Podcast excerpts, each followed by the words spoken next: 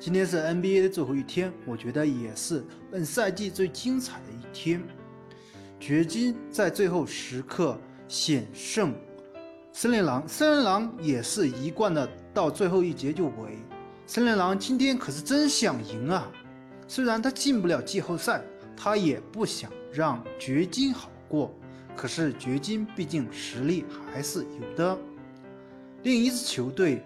国王队先是大比分领先，然后最后一节拼死不进球。国王心想：“丫的，你轮休主力，看不起我呀！”开拓者六个替补一上场就像发疯一样，好久没打球，摸到球那个兴奋，忘了赛前主教练布置的一定要输球。结果，国王队也坑了开拓者一把。我就是不进，就是让你反超我。你咋的？所以两支球队都赢了球，一个十分高兴，一个不情愿。现在即将进入季后赛，那可有好看的了。预测一下今年的季后赛比分情况，谢谢大家。